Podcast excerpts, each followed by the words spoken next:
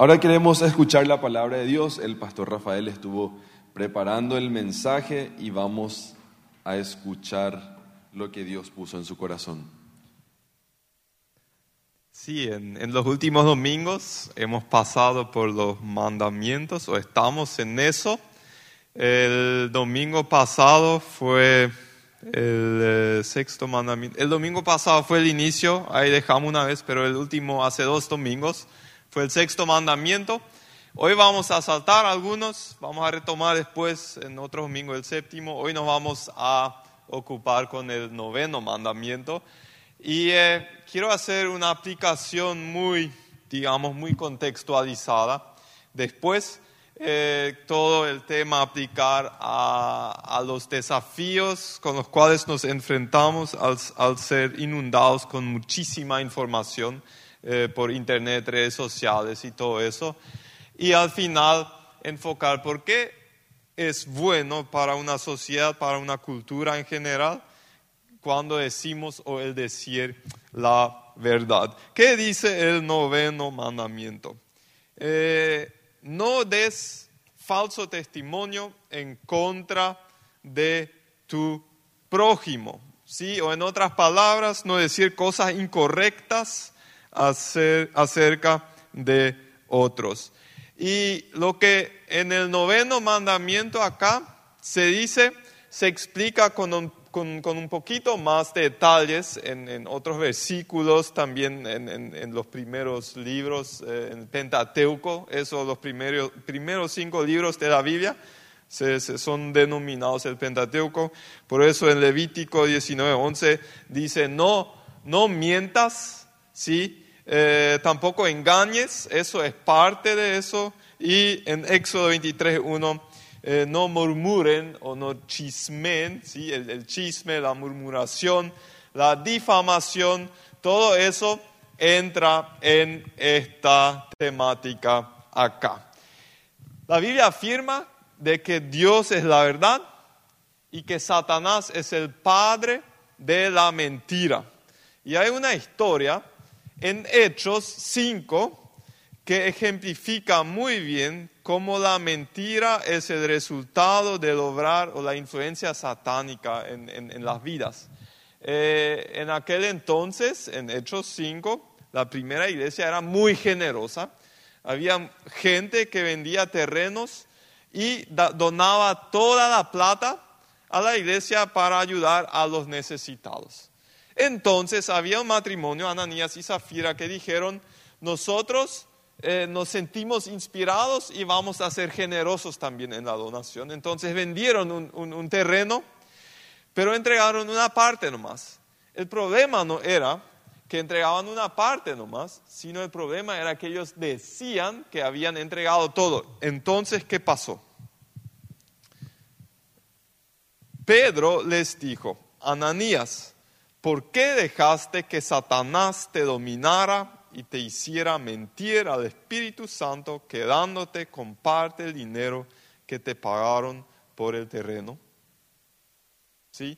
¿Por, qué menciono esto? Porque cuando mentimos somos herramienta del enemigo. Cuando decimos la verdad nos parecemos a Dios. ¿Sí? El, el, el mentir ya no combina con la identidad del cristiano. Es como si un gato ladraría. ¿Sí? No, no, no, no, no. Un gato no puede ladrar. ¿Sí? Un cristiano no puede mentir si es por su identidad. Pero a veces los gatos acá lastimosamente ladramos todavía, ¿sí? Pero la idea es que vayamos combatiendo eso ¿Qué tan grave es una difamación? Les quiero mostrar una imagen. ¿Alguien se acuerda de esto? Sí, Johnny Depp y eh, su ex esposa Amber em, estuvieron casados no, muy, no mucho tiempo y ese poco tiempo por lo visto no fue tan feliz. Entonces eh, ellos salieron no tan bien y ella escribió en un periódico bastante conocido acerca de sus experiencias y mencionó esa frase, habló de abuso doméstico. Entonces el tipo ve eso, se enoja y la denuncia. ¿Sí? Hacen la investigación y según la investigación no correspondía con la verdad y la jueza, ¿qué hace? Ella le dice a esta mujer, esa frase te va a costar más de 10 millones de dólares. Así de grave es una difamación. ¿Sí? A veces nos ayuda a realizar la gravedad cuando se transfiere a, a lo monetario, ¿sí? Imagínense. El tipo también tuvo que pagar algo porque no hizo, creo que dos millones más o menos, pero había un buen margen en ese negocio, en esa denuncia que, que, le hizo a su ex esposa. Eh, difamar, murmurar, contar chismes es algo muy grave. Hace poco leí de un pastor que se cansó tanto de las quejas de sus miembros acerca de otros miembros de la iglesia, que buscó una solución, se compró un libro y lo llamó así, puso el título, Quejas de miembros acerca de otros miembros. Entonces cada vez cuando venía un miembro y, y se quejaba de otro miembro, le pedía, por favor, anota tu queja y fírmala entonces yo podré darle un mejor seguimiento. ¿Y saben qué? Después de 40 años de pastorado, todavía no había necesidad de comprar otro libro y el primer libro estaba aún completamente vacío. ¿sí? Nadie se animaba a anotar y firmar lo que salía de la boca. Cuando leí eso yo pensé, ¿estaría yo dispuesto anotar y firmar cuando digo cosas negativas acerca de otros? Y si no, ¿por qué lo digo entonces? ¿De qué le sirve al mundo? Un gran desafío también para los creyentes es hoy en día la gran cantidad de información a la cual estamos expuestos. Y Hoy en día, más que nunca, es importante desarrollar la capacidad de discernir fuentes serias de fuentes no serias. ¿Sí? El, director del Instituto de Formación Docente el año pasado publicó en una revista, eh, él escribió acerca de la función de los docentes, de los profesores, y él dijo lo siguiente, hoy en día el transmitir conocimiento sigue siendo una función, pero ya no es lo más importante lo que un docente tiene que hacer. ¿Por qué? Porque todo el conocimiento está a un clic de distancia nomás. Nunca fue tan fácil ser autodidacta. ¿sí? Hoy, lo que es una función más importante del docente es enseñarle al alumno, al estudiante, a saber discernir las fuentes, al informarse de diferentes puntos de vista y desarrollar la capacidad de sacar conclusiones lo más objetivo posible. En una era en la cual cualquiera puede subir cualquier contenido a la web, nosotros necesitamos desarrollar esa capacidad si no queremos pecar contra el noveno mandamiento. Y para eso quiero, quiero compartir siete, siete pautas que, que, podemos tener en cuenta al hacer eso.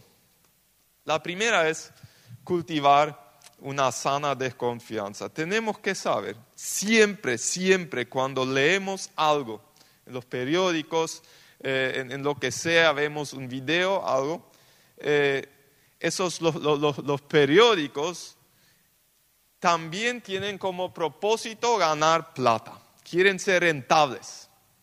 ¿Y cómo ellos rentabilizan si yo no pago a leer en la web eh, las noticias?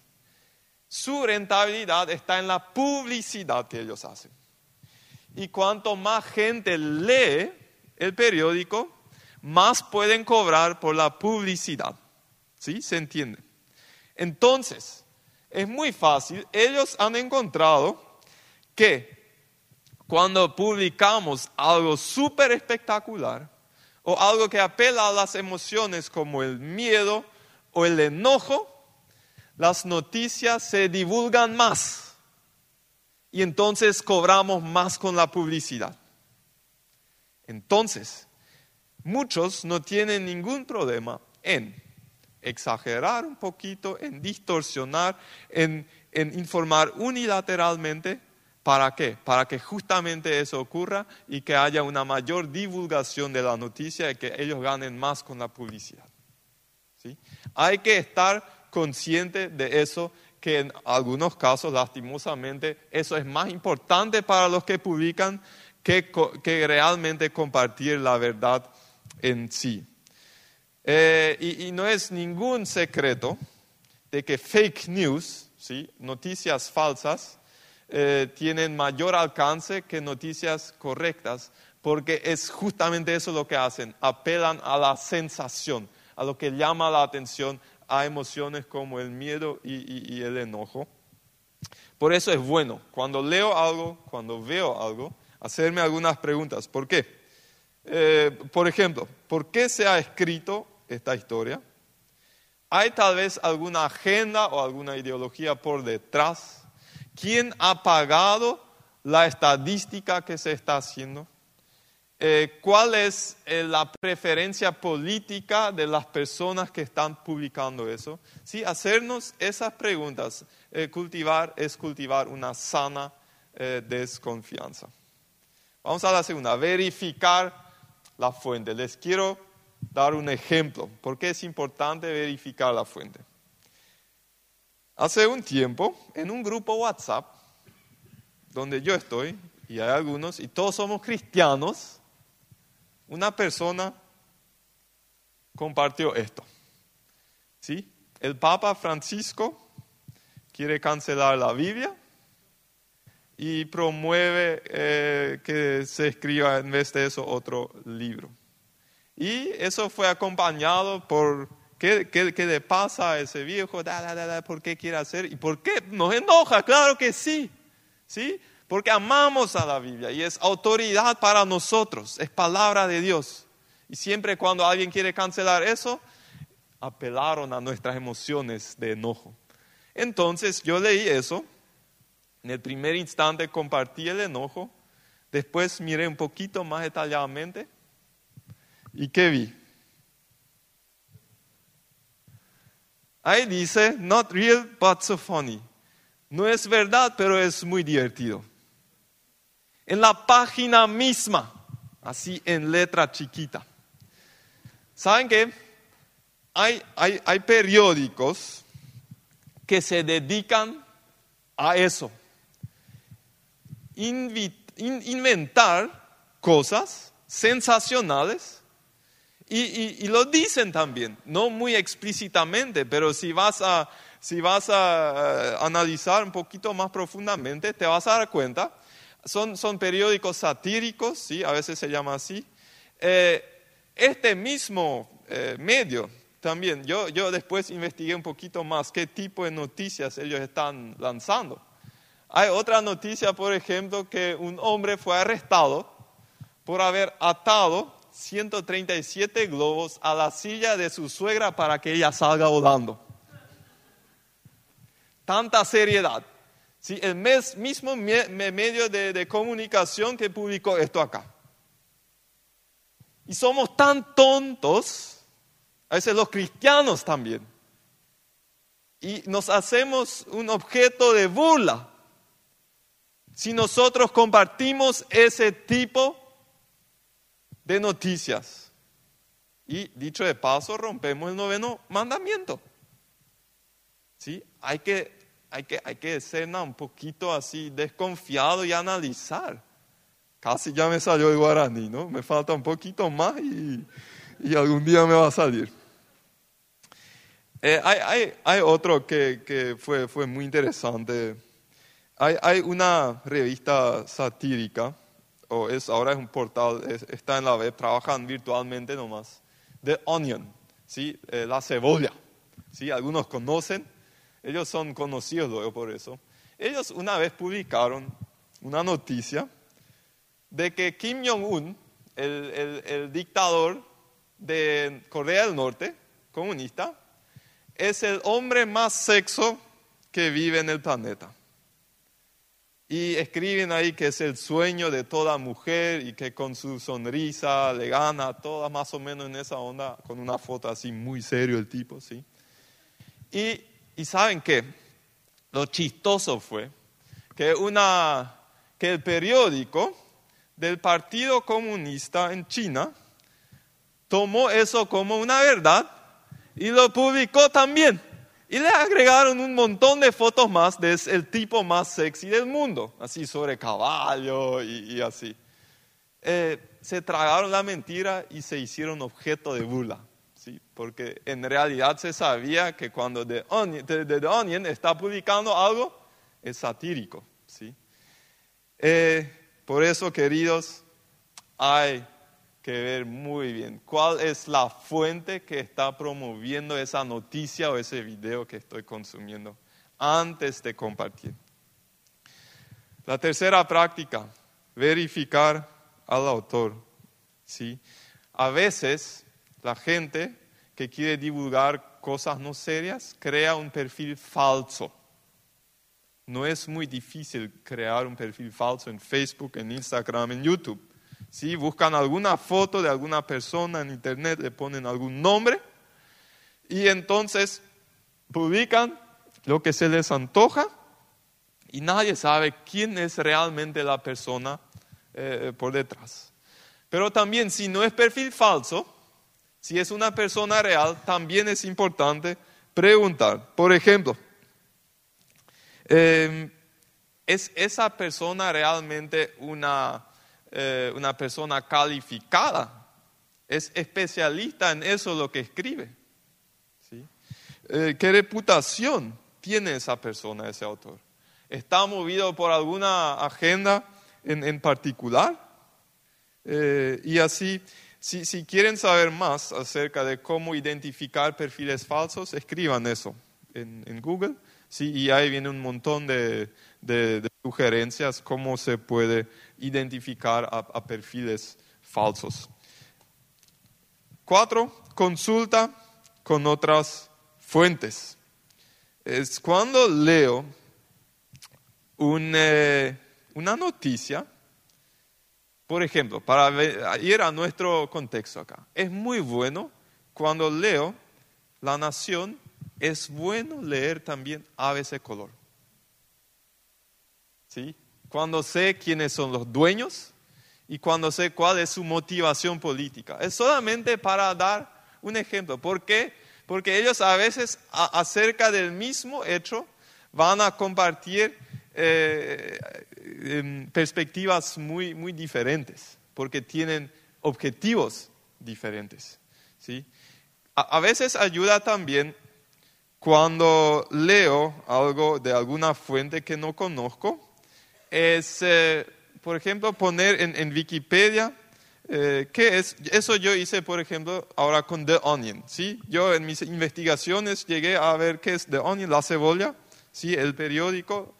Y entonces puse en Wikipedia The Onion y ellos ahí te dan un, un, informe y, y, una opinión acerca de lo que es The Onion. Yo sé que a Wikipedia también hay que cuestionar, pero es una tercera opinión que me ayuda a ver con más objetividad eh, la, fuente eh, de la cual estoy consumiendo ahora información.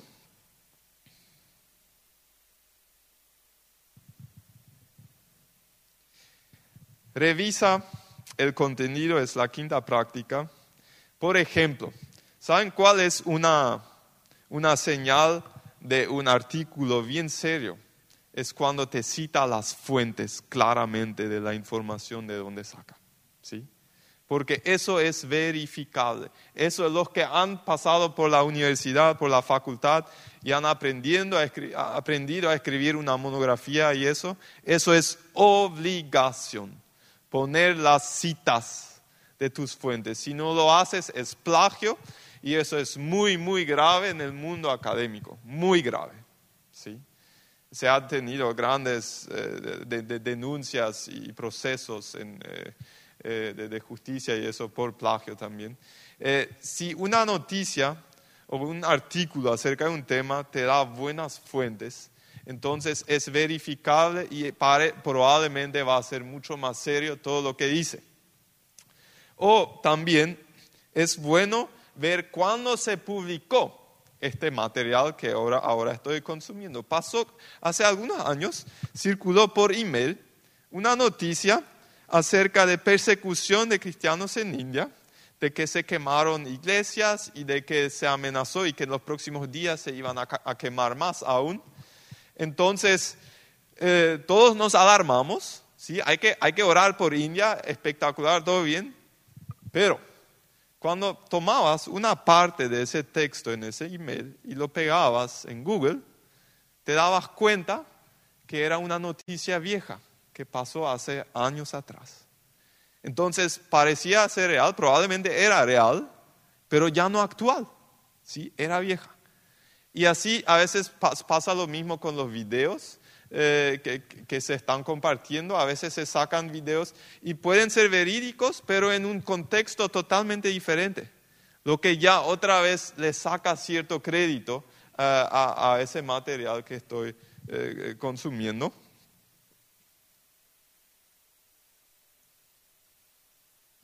El sexto es revisar tus propios prejuicios. Saben que necesitamos entender y admitir que todos nosotros leemos y vemos videos selectivamente o a través de un lente. Hemos formado ciertos prejuicios y tendemos a leer y a ver lo que confirma lo que ya sí o sí creo. ¿sí? A veces se, usa ese término, se presta ese término del inglés, bias, ¿sí? con, con una idea preconcebida. Estoy yendo, y nadie está sin ese lente. Todos, todos consumimos el material a través de ese lente. Entonces, ¿y saben cómo funcionan? eh, Funcionan las redes sociales. Y voy a explicarlo con un ejemplo. Al inicio de la pandemia, o ya un poquito más avanzado, todos tuvimos que tomar una decisión. ¿sí? ¿Me voy a vacunar o no me voy a vacunar? Yo ahora no voy a, yo solamente tomo eso como un ejemplo, no voy a emitir opinión acerca de eso. Pero todos tuvimos que hacer, tomar esa decisión. Entonces, lo que pasaba, muchos estábamos indecisos al inicio. Entonces, no sabíamos qué hago, qué no hago. Pero tal vez alguien tenía una pequeña preferencia al sí, sí me voy a vacunar y comienza a buscar videos en, en- en YouTube que, que hablan razones por qué es bueno vacunarme, por ejemplo. Entonces, ¿qué hace YouTube? En base a mi historial, ¿sí? a lo que yo busqué, me sigue sugiriendo más videos que me llevan a informarme cada vez más en, en la dirección pro vacuna. Y, lo mismo eh, pasa con la otra dirección, antivacuna, ¿sí?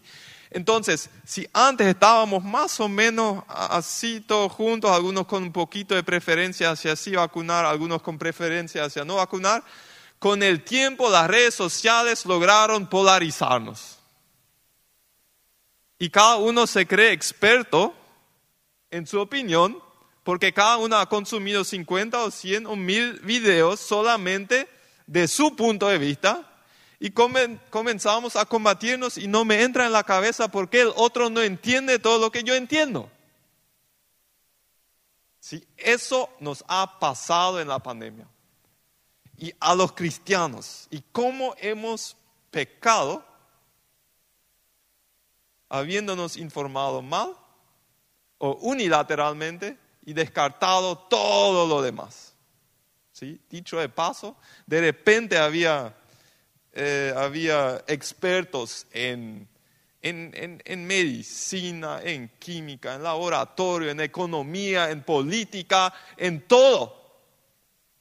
Sí, leí dos artículos, ya sé todo. ¿sí? Vi cinco videos, era tan convincente. Nunca estudió nada el tipo y se cree experto. Y hablo de los cristianos, no hay que buscar a personas fuera de la iglesia para eso.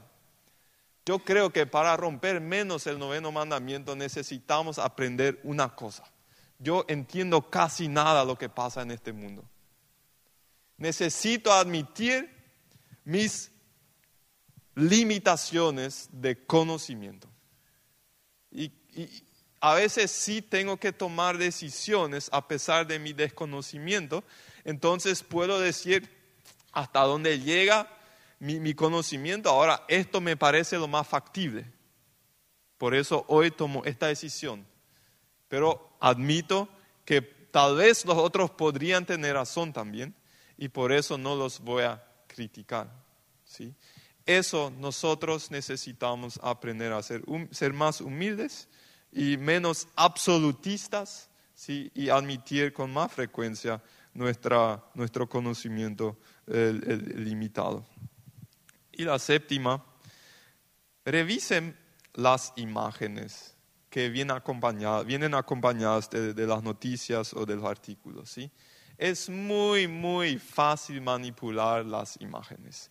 Eh, y, para crear ese efecto que el autor de ese artículo, de esa, noticia, tiene intencionado. A veces también las imágenes son reales, pero de un contexto totalmente diferente. ¿Sí? Entonces, mienten ya otra vez. ¿sí? Hay, no, hay, que, hay, que así nomás eh, eh, creer que, siempre esa imagen que está ahí está realmente relacionada al hecho que, se está eh, reportando. Bueno, hasta aquí el tema de, de, las redes sociales, de los medios. Ahora quiero entrar un chiqui y ahí ya voy a terminar. En el, ¿por qué es bueno decir la verdad? Por una parte es bueno porque algún día todo saldrá a luz. ¿sí? Jesús dice en Lucas 12:3, por tanto todo lo que ustedes han dicho en la oscuridad se oirá a la luz del día y lo que han dicho en secreto y a puerta cerrada será gritado desde las azoteas de las casas. ¿sí? Algunos en ese día van a, para algunos era el día más vergonzoso de su vida y para otros no. ¿Y cuál será la diferencia? Si yo hablé la verdad acá, en mi vida terrenal, no voy a tener por qué pasar vergüenza en ese día. ¿sí? Pero todo lo que digo alguna vez se va a revelar. Es cuestión de tiempo. El anonimato no existe. Es cuestión de tiempo hasta que se revele todo. Y ahora, para ir eh, famoso ese pastor que siempre dice voy a terminar y nunca termina, ¿sí? Eh, algo más que para mí es muy importante que lo entendamos.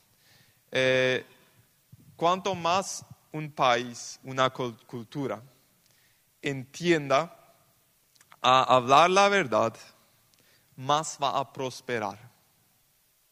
Les voy a dar un ejemplo del Vishal Mangalwadi, tal vez a algunos les suena. Él estuvo acá en Paraguay hace poco.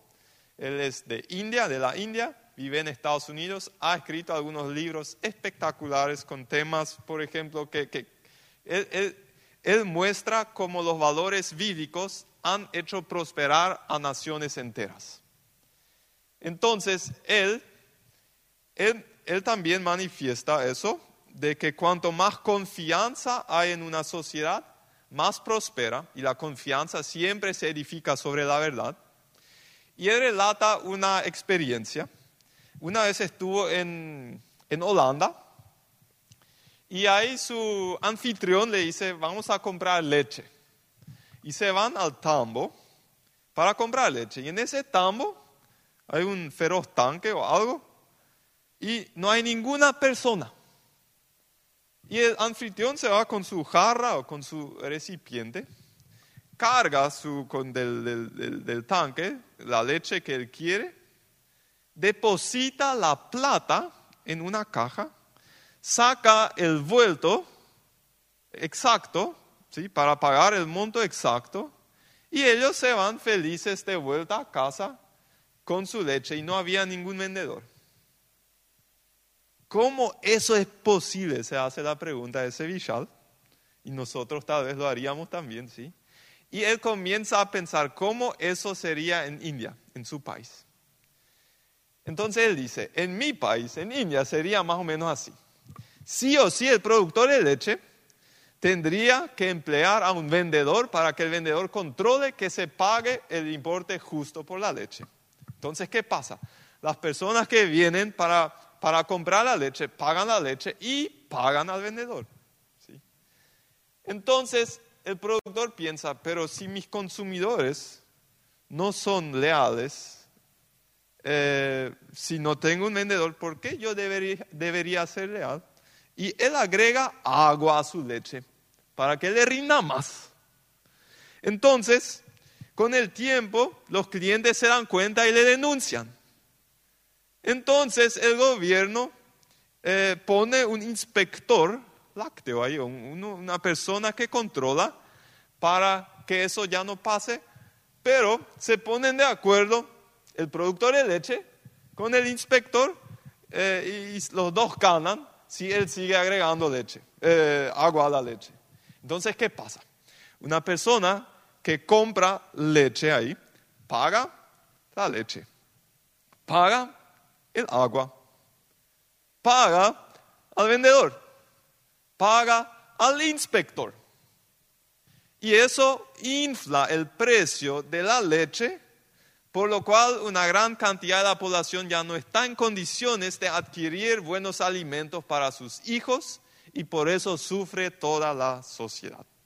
Eso es el, eso es el costo de la mentira, es el costo del pecado que se paga ahí. ¿Sí? Cuanto más aprendemos a decir la verdad, más vamos a prosperar. Y ahora sí, ¿por qué la gente miente? Para cubrir culpa y vergüenza, para evitar consecuencias desagradables, para obtener beneficios y para ser admirado o reconocido. Básicamente hay esas cuatro, seguramente hay más, pero esas son las cuatro. Ahora, ¿cómo podemos lograr la libertad de la esclavitud de esos cuatro demonios que nos quieren montar para que mintamos. En Jesús está la solución. ¿Por qué? Porque el día que yo experimente la gracia de Jesús, yo experimento perdón y, eh, y, Él me da esa identidad de que yo soy bueno, entonces ya no necesito sentir más culpa ni vergüenza. Cuando tengo a Jesús como mi Señor y Salvador, ya no necesito temer las consecuencias desagradables. ¿Por qué? Por una parte voy a estar dispuestos, dispuesto a que Dios me forme y que lidie con las consecuencias de decisiones equivocadas que tomé para aprender de ellas. Y por otro lado, yo sé que Dios no va a permitir que esas consecuencias superen mi, capacidad de gestionamiento. Yo no necesito más mentir por beneficios porque yo sé que cuando estoy del lado de Dios, tengo todos los beneficios a mi disposición que necesito para una buena vida y especialmente mi futuro en la eternidad con el Señor. Y cuando tengo mi identidad arraigada en Cristo, yo sé que soy valioso, tan valioso que Dios estuvo dispuesto a pagar el mayor precio para mi persona cuanto más logro entender e integrar lo que realmente es el Evangelio, menos necesidad voy a tener de mentir. Si vos ahora en este momento estás identificando que en alguna parte de tu vida te falta la comprensión del Evangelio, te falta tal vez sanidad, te falta liberación de vergüenza o de culpa, eh, te falta una sana identidad y constantemente estás tratando de impresionar a la gente con media mentiras para que te elogien, para que piensen grande de ti. Yo te invito a que tomes la decisión y que le digas a Jesús, Jesús, yo te pido que también entres en esa pieza en mi casa. Tal vez ya estuvo en algunas piezas, pero tal vez hubo algunas piezas muy oscuras todavía que entres ahí, que ordenes, que me des paz, que me des libertad, para que esa, ese vicio de mentir, ese vicio de exagerar, ese vicio del chisme pueda romper a partir del día de hoy en el poder de Jesucristo. Que Dios nos ayude en la aplicación de eso eh, y vamos a tener un país próspero.